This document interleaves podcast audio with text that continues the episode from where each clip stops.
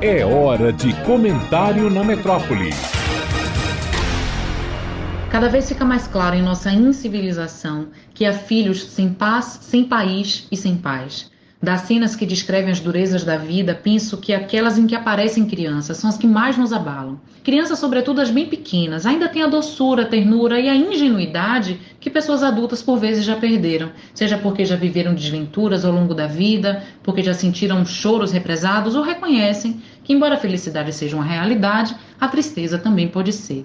Há dores na vida que se fazem necessárias. São as pequenas decepções, as curtas constatações sobre dias de chuva e de sol, tal como intempéries da existência. Mas há amarguras diferentes.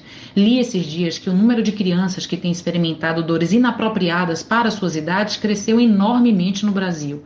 O texto dizia sobre vivências antecipadas de desassossegos, desesperos e sustos continuados como se não tivesse fim. São filhos sem paz. O olhar grande e redondo de uma criança assustada dói. São os que sentem fome, medo e vivem na sujeira. Eu não gostaria que fosse verdade, eu não gostaria de estar comentando sobre isso, mas infelizmente é real.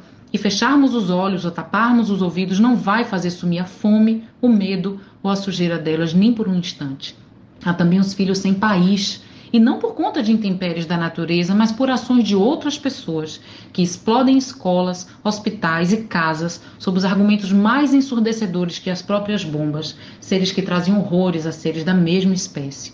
Há crianças refugiadas no mundo hoje obrigadas a atravessar mares. Há crianças indígenas no Brasil hoje obrigadas a padecer pelos que insistem em dizer que o Brasil é dos que chegaram e não dos que estavam aqui primeiro. O Brasil é de todos e as crianças indígenas, sem seus espaços e recursos naturais, têm vivido forçosamente com fome, medo e sujeira.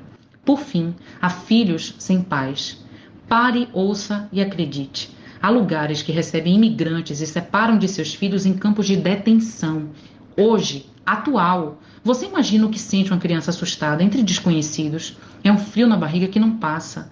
E esquece o pretexto de fazer bem porque o bem está no colo dos pais, seja onde for.